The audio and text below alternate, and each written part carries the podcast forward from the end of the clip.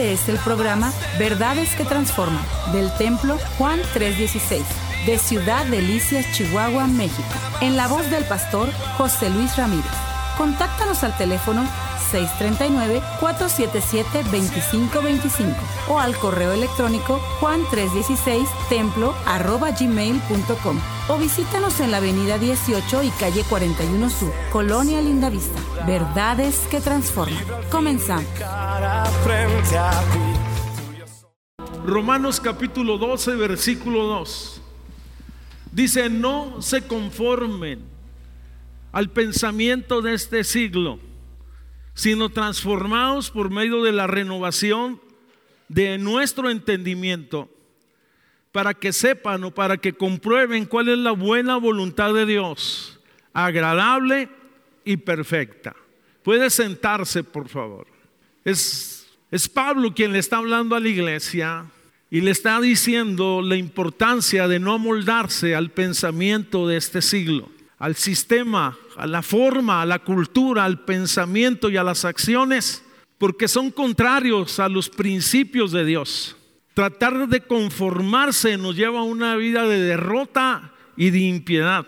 En lo particular, y yo creo que usted piensa igual que yo, yo no quiero conformarme y alinearme al pensamiento de este mundo, sino ser transformado por medio de la renovación de su Espíritu Santo. El problema es que muchos cristianos hoy en día viven basados en sus sentimientos más que en los principios o en la palabra. Adoran a Dios cuando todas las cosas están bien, cuando en la familia hay abundancia, cuando no están enfrentando problemas. Oye, los que son movidos por los sentimientos un día pueden amanecer amando a su esposa locamente y al otro día sienten que no la aman en lo más mínimo. Es solamente una ilustración. Renovación es un movimiento y por cierto que el tema que yo quiero hablar es cambios, es la base para una renovación. Renovación es un movimiento, un paso, un cambio de un estado a otro, de un lugar a otro.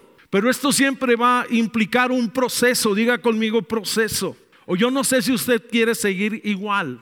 Si usted ya llegó a la plenitud y a la estatura de Cristo, fantástico. Pero si está en el proceso, si está en el camino de la fe, si está luchando con su carácter, con sus hábitos, si está luchando con algunas cosas en su corazón, oye, con sentimientos negativos, entonces necesitamos una renovación urgente. El crecimiento espiritual se basa primero que nada en el nuevo nacimiento, nacer de nuevo.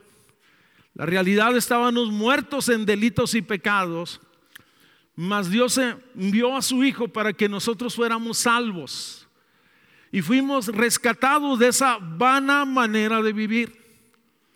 Se puede decir que fuimos rescatados de las llamas, de la desgracia, de las llamas de la impiedad, oye, y de toda maldad. Por lo tanto, cuando estoy hablando que el crecimiento espiritual se basa en una, en una salvación real y en un nuevo nacimiento genuino, eso lo avala lo que dice el, el Evangelio de Juan capítulo 1 versículo 12 y 13. Pero a todos los que le reciben, los que creen en su nombre, les dio potestad poder de ser llamados hijos de Dios. Es decir, los que creen en su nombre que no nacieron de sangre, ni de voluntad de carne, ni de voluntad de varón, sino de Dios. El nuevo nacimiento implica que hemos nacido de Dios, que no somos cristianos, oye, por herencia, tal vez tenemos un legado, pero tenemos que nacer de nuevo. Y es ahí que el crecimiento espiritual o la renovación espiritual de nuestra alma empieza o de nuestra vida. Y es entonces que Dios nos lleve en un proceso continuo, constante a cada uno de nosotros. Somos transformados por medio de su espíritu. El crecimiento espiritual se basa sobre todas las cosas en la gracia de Dios. Y esto es muy interesante, porque la ley decía, haz algo para que seas aprobado o justificado y el pensamiento de la gracia dice que por gracia somos salvos por medio del Señor Jesucristo. Y tiene sentido lo que Isaías expresó anticipadamente en este sentido que estoy hablando. la realidad de las cosas, porque los pensamientos de Dios no son nuestros pensamientos, ni vuestros caminos, mis caminos, dice el Señor, porque sus caminos son más altos y sus pensamientos son sublimes. En este sentido, muchas veces tenemos mucha información sobre Dios, podemos conocer algo acerca de Él, sus atributos, que es omnisciente, omnipresente o, santo, o cosas como esta. Y podemos citar inclusive, oye, la palabra de Dios. Y podemos tener textos preferidos.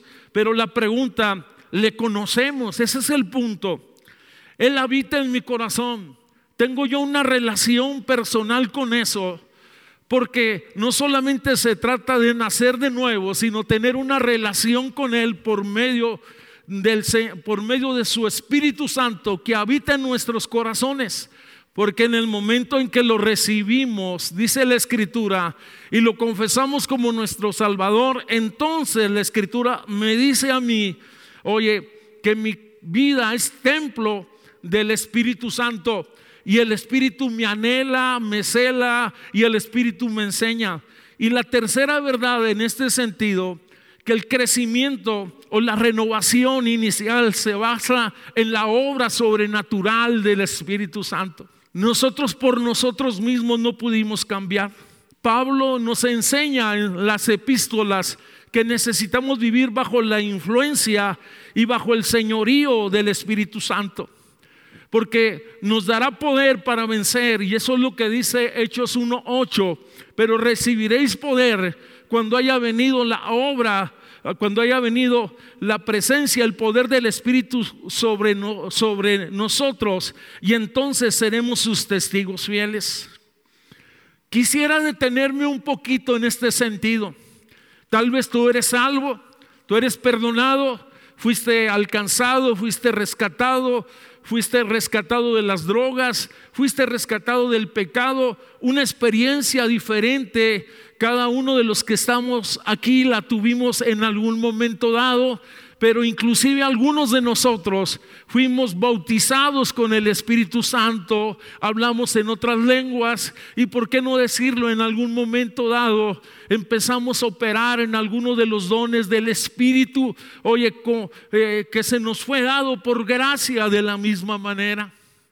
Pero en ocasiones pasan los años, en ocasiones pasa eh, los días y se puede decir que en algún momento dado del camino podemos entrar, oye, o vienen las crisis, o vienen las presiones, o vienen las distracciones, o somos asediados por el pecado y cedemos y de pronto nos sentimos nuevamente estancados y pensamientos que con anterioridad, antes de ser salvo, eh, teníamos, de pronto son, vamos, somos bombardeados por toda esa clase de pensamientos o sentimientos. Oye, y muchas cosas van cambiando en nuestra vida. Si esto es así, debemos de entender entonces que necesitamos de la misma manera ser renovados.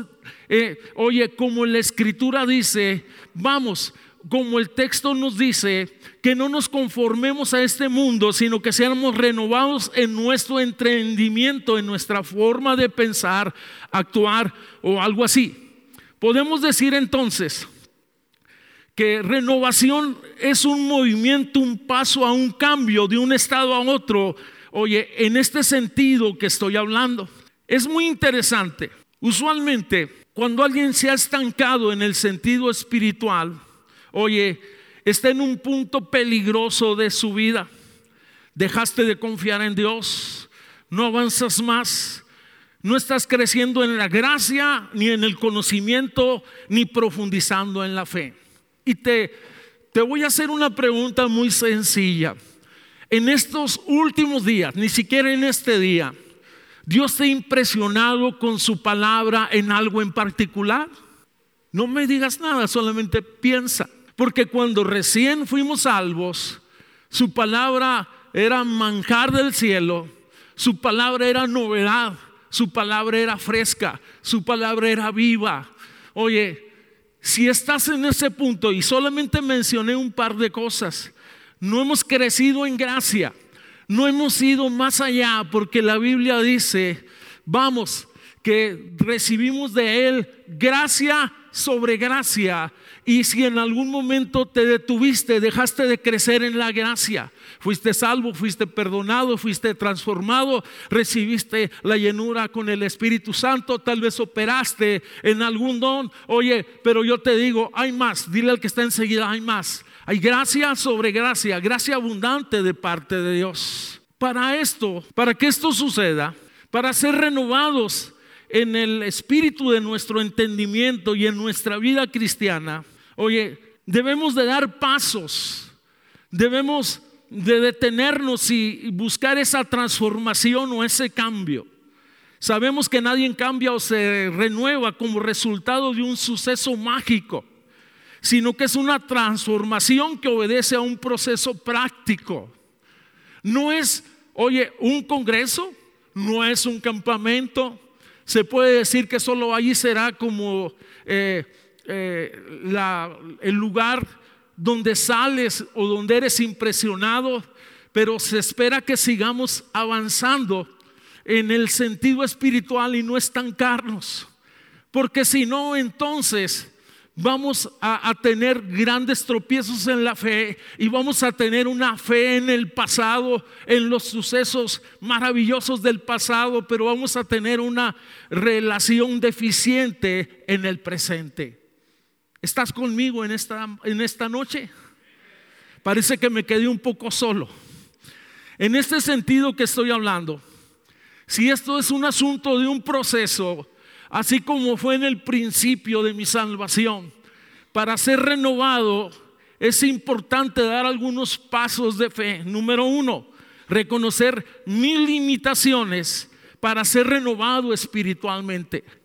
Entender que yo no puedo por mí mismo. Esta es una obra de gracia. Todo comienza con Dios. Diga conmigo, todo comienza con Dios. Todo comienza con Dios. Así como comenzó un día, en el día que llegaste y te hincaste y le dijiste, Señor, perdóname, creo que en ese mismo sentido, si en el sentido espiritual te sientes en bancarrota, en derrota, creo que es importante reconocer nuestra situación, nuestra condición espiritual o nuestra condición moral. Oye, y saber que por nosotros mismos no podemos hacer nada. Muchos creyentes tienen la intención de cambiar para mejor, pero no lo logran, ciertamente. Oye, no han entendido que es por su gracia. Vamos, y es importante volver a ver los beneficios de la cruz, lo que Él ofrece en la cruz. Oye, el mismo que te salvó es el mismo que te quiere levantar. Oye, hay algunos que están postrados y no se pueden levantar y el Señor dice, yo lo quiero hacer, yo te tomo de la mano derecha y te dice, no tengas miedo porque yo soy tu hacedor, yo soy el Señor, yo soy tu justicia, yo soy tu fuerza, yo soy el buen pastor, yo soy la esperanza. Oye, sea su nombre glorificado. Puedes darle un fuerte aplauso al Señor. El primer paso entonces es reconocer mis limitaciones y entender que también estoy luchando con mi propia carne, con mi carnalidad. Vamos, segundo paso, aceptar la necesidad de ser renovados espiritualmente. Es aquí, es aquí donde se decide si me quedo o avanzo. Realmente, la realidad, oye, tal vez si no te estás moviendo, entonces estás retrocediendo.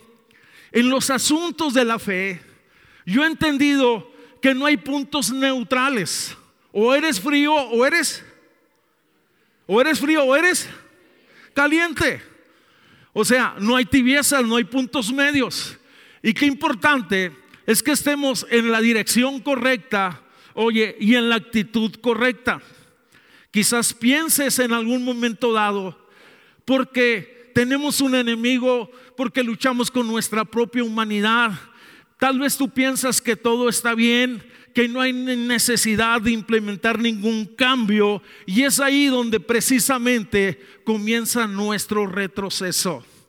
Qué importante es entonces la renovación espiritual. Yo no sé si usted sabía que actualmente los que son ingenieros, los que estudian sistemas, tienen que estarse actualizando constantemente en sus carreras, porque si no quedan obsoletos en sus carreras.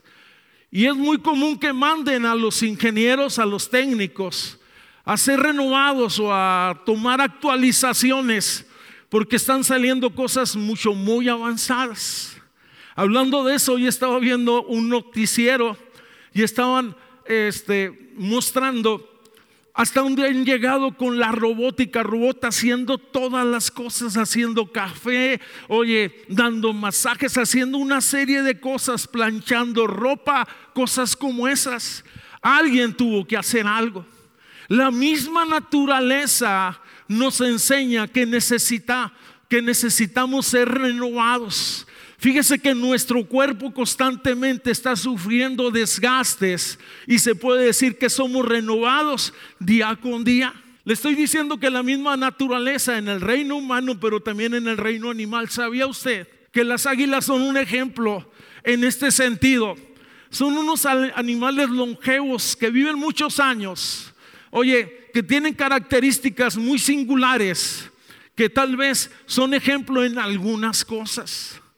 Me llama la atención profundamente que cuando éstas envejecen, que sus plumas ya son viejas y que ya no sus garras, sus uñas crecieron demasiado, ya no pueden atrapar las presas, o su pico está curvo porque crece y ya no puede, vamos, atrapar las presas o, comer con facilidad. Entonces lo que hacen esos animales, se suben a la montaña, se pegan, vamos, a lo más alto, ahí en su nido preparan y entonces empiezan a golpearse en las peñas y se quedan totalmente, eh, vamos, en pocas plumas y esperando un tiempo hasta ser renovado de la misma manera sus garras y su pico. Si hay un momento en el que están indefensas, sería tal vez en ese momento. Oye, pero llama mi atención que llega el momento en que empiezan a, crecerle nuevamente las plumas. Oye, tiene nuevas garras, tiene nuevo pico, puede volar, puede cazar, puede alcanzar alturas. Y es impresionante entonces. Oye, creo que si en algún momento dado de la vida cristiana nos hemos desgastado, agotado o qué sé yo, creo que es importante detenernos y renovarnos en el sentido espiritual, porque de Él viene la fuerza, sea su nombre glorificado. Dios es bueno. Debe haber un deseo, diga conmigo deseo. Debe haber un deseo de renovación en el sentido espiritual o de cambio. Los cambios no son un suceso o acontecimiento de una sola vez, sino son ciclos. Permítame decirle que si en algún momento dado estamos en un momento difícil, creo que es momento de buscar su rostro, su presencia, su gracia, oye, abandonarnos en la fe y decirle, Señor, yo te necesito. Eso es lo que hace la diferencia entre los que quieren ser renovados y los que quieren seguir siendo iguales. Es aquí donde eh, se hace, es necesario buscar la ayuda sobrenatural, la ayuda divina. Fíjate, me llama mucho la atención lo que sucede en el capítulo 37, como el Señor ve a su pueblo un valle lleno de huesos secos, secos en gran manera, y luego dice el Señor, empieza a hablarle a Ezequiel y le dice, ¿tú crees que esos huesos vivirán? Ezequiel, oye, profeta de Dios dice, solo tú, Señor, lo sabes. En otras palabras, la renovación y la restauración vienen de parte tuya y solo tú lo puedes hacer. En este sentido, estamos diciendo que dependemos de Él. Sea su nombre glorificado para siempre. Y por cierto, solo cierro esa ilustración, el capítulo 37. Entonces el Señor le dice a Ezequiel, ve a ese valle y profetiza, habla los huesos. Oye, y le dice, vivan, vamos, sean restaurados, en otras palabras. Y dice que cuando Ezequiel empezó a caminar por ese valle lleno de huesos secos, Oye, es una representación de la nación, porque así estaba la nación en el sentido espiritual, lleno de religión y ausentes de relación, llenos de formas y vacíos de la presencia de Dios llenos, oye, de tantas dogmas, sin la gloria y la presencia que siempre caracterizó a Israel, la chiquina gloria de Dios sobre su pueblo. Oye, las reuniones poderosas en el tabernáculo donde los sacerdotes no podrían seguir ministrando porque la gloria descendía, porque había una, oye, frescura, había un anhelo de parte del pueblo. Y Ezequías, Ezequiel le está hablando entonces en el sentido espiritual vive Israel y que vivan esos huesos. Y empieza a hablar y empieza a profetizar. Y dice que hubo un gran movimiento en aquel lugar. Oye, y entonces los huesos empezaron a juntarse. Una obra de restauración sobrenatural. Es Dios quien restaura familias. Es Dios quien restaura ministerios. Es Dios quien restaura personas. Es Dios quien restaura en la llenura del Espíritu Santo. Es Dios, es Dios, es Dios. Es su obra sobrenatural. Y no de forma, sino de fondo. Porque le dijo ahora y lo volvió a meter y le dice, ahora ciertamente los huesos se juntaron en aquel valle lleno de huesos secos y carne empezó a subir sobre aquellos huesos, pero ya no era un valle lleno de huesos secos, sino era un valle lleno de cuerpos, pero faltaba el espíritu, diga, faltaba algo.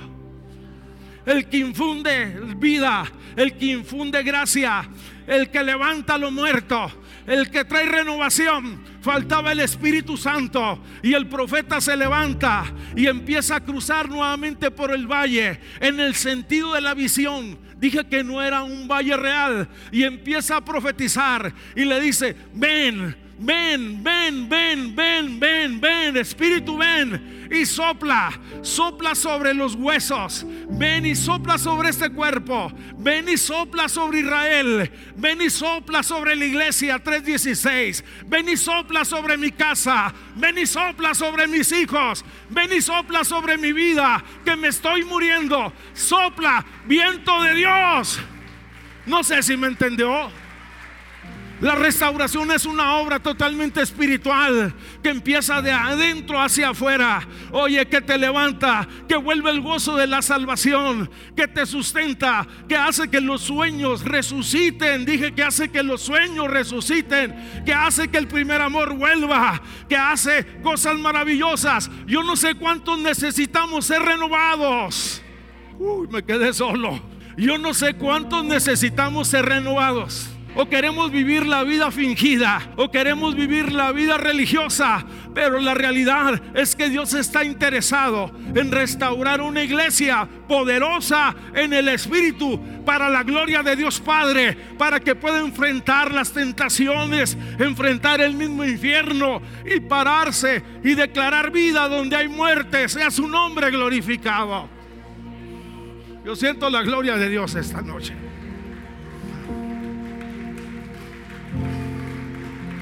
A lo mejor pasas, estás pasando por un proceso. Ven, dile, ven, ven, ven, Espíritu, ven. Ven, ven sobre mi vida. Es impresionante. Es desear el cambio. Es desear la, la renovación. Vamos, en este sentido estoy hablando. Es importante. Hay dos cosas para considerarse en este aspecto que estoy hablando. Uno, que lo acabo de mencionar esta obra es de carácter espiritual. Solo el Espíritu Santo en la hora más oscura. Oye, dice que el Señor se hizo presente en el aposento alto cuando los discípulos estaban desertando, cuando estaban llenos de temor. Y dice Hechos 2, oye, y dice, y llegó el día del Pentecostés.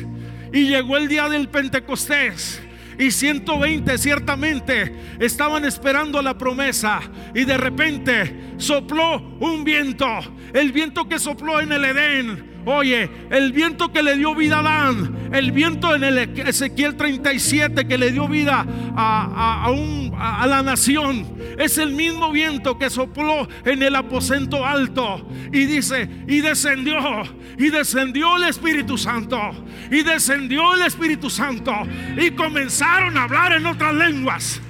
Oh, y comenzaron a hablar en otras lenguas. Te pregunto cuánto hace que no cantas en el Espíritu, cuánto hace que no le adoras en el Espíritu.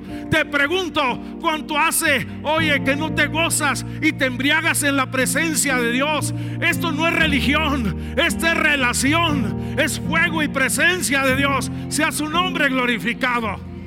Wow, algo va a pasar esta noche. Algo va a pasar esta noche. Se necesita que el Espíritu de Dios descienda obre. Pero también he entendido que se necesita coraje y valor. Determinación. Anhelo sobre todas las cosas. Oye, si queremos ser renovados, se necesita, oye, valor para implementar cambios. Diga conmigo cambios. Cambios de hábitos. Ya no somos iguales ya no somos mentirosos, ya no somos adúlteros, ya no somos fornicarios, ya no somos tranceros. Oye, el Espíritu me ha transformado. Tengo nueva vida y camino en novedad de vida para gloria de Dios Padre. Dije camino en novedad de vida y en el poder de su Espíritu Santo.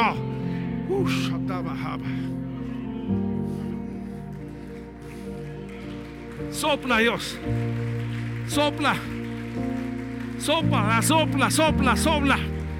Se necesita valor, se necesita determinación, se necesita anhelo. Dije, se necesita anhelo, se necesita hambre de Dios, se necesita anhelo de Dios. Oye, yo no sé, yo no sé si tú has estado en un momento mm, difícil físicamente, emocionalmente. Lo que yo hago, me tiro delante de su presencia y solo hago una oración de dos palabras. Te necesito. Dije, te necesito. Te necesito. Te necesito te necesito. Hemos conocido el fuego y no nos conformamos con cenizas. Hemos visto su gloria y no nos conformamos con lo que el mundo ofrece. Estoy diciendo que necesito tu presencia, que necesito que visites mi casa, que necesito que traigas convicción sobre mis hijos, que necesito ser revestido nuevamente. Eso es interesante. yo siento la presencia de Dios.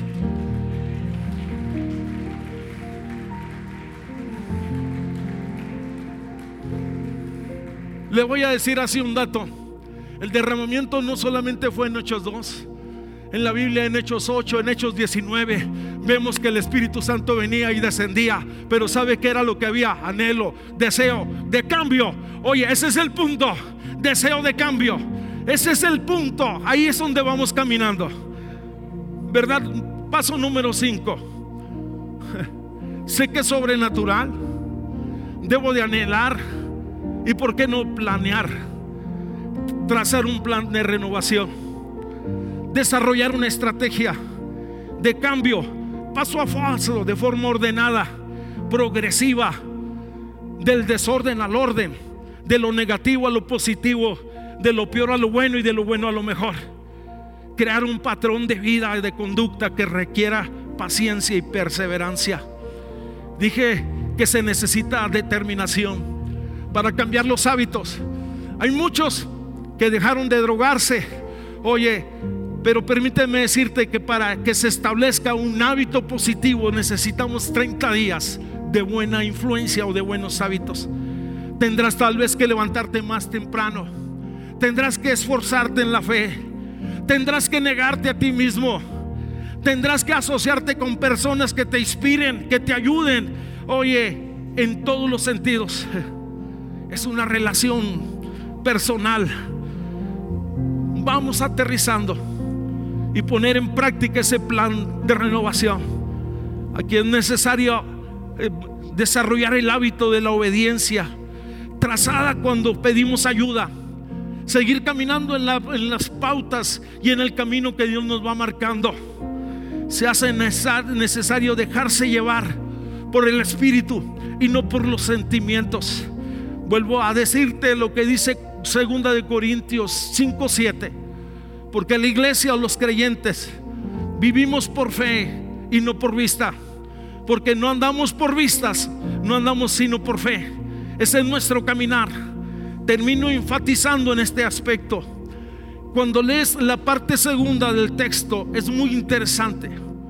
Habla de la perfecta voluntad del Señor que es agradable, de la voluntad del Señor que es buena, agradable y perfecta. La realidad de las cosas en este sentido que estoy hablando.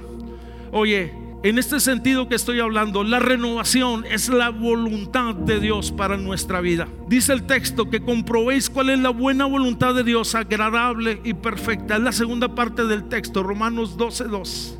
Es buena porque Dios tiene buenos deseos para con nosotros. No quiere que perezcamos en el camino y espera pacientemente que volvamos en sí como el hijo pródigo que nuestro corazón vuelva a engancharse nuevamente y apasionarse por Dios.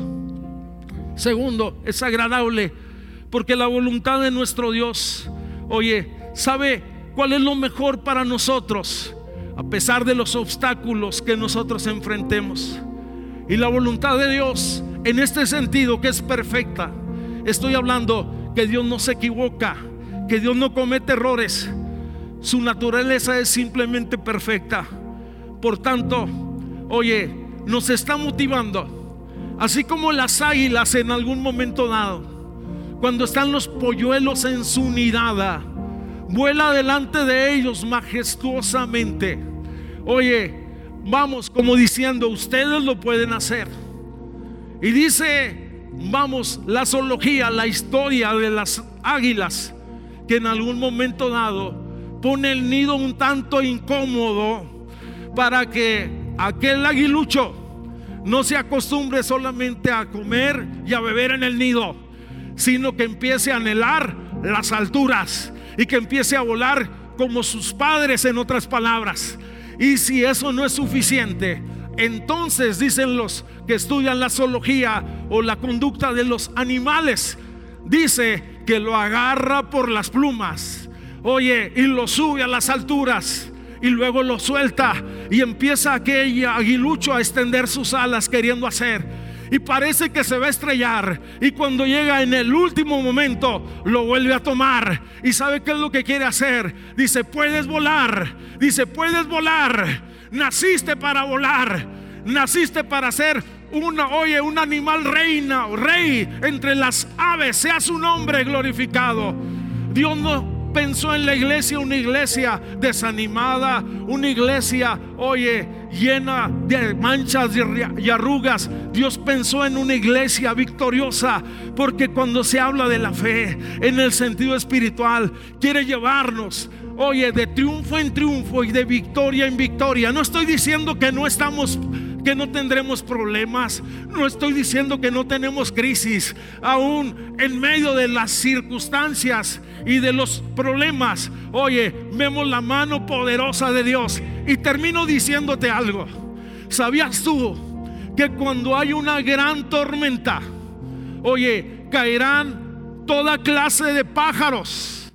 Que son abatidos por las tormentas. Lo que sucedió en Acapulco, tú no vas a ver a una águila, oye, muerta allí entre el mar o entre los escombros, porque tienen la capacidad de remontarse por encima de las tormentas. ¿Qué estoy diciendo? Que tenemos la capacidad, que tenemos la gracia, que tenemos a Dios, que lo tenemos de nuestro lado y que podemos pasar por encima de las tormentas porque Él dijo, yo estaré contigo todos los días hasta el fin, sea su nombre glorificado.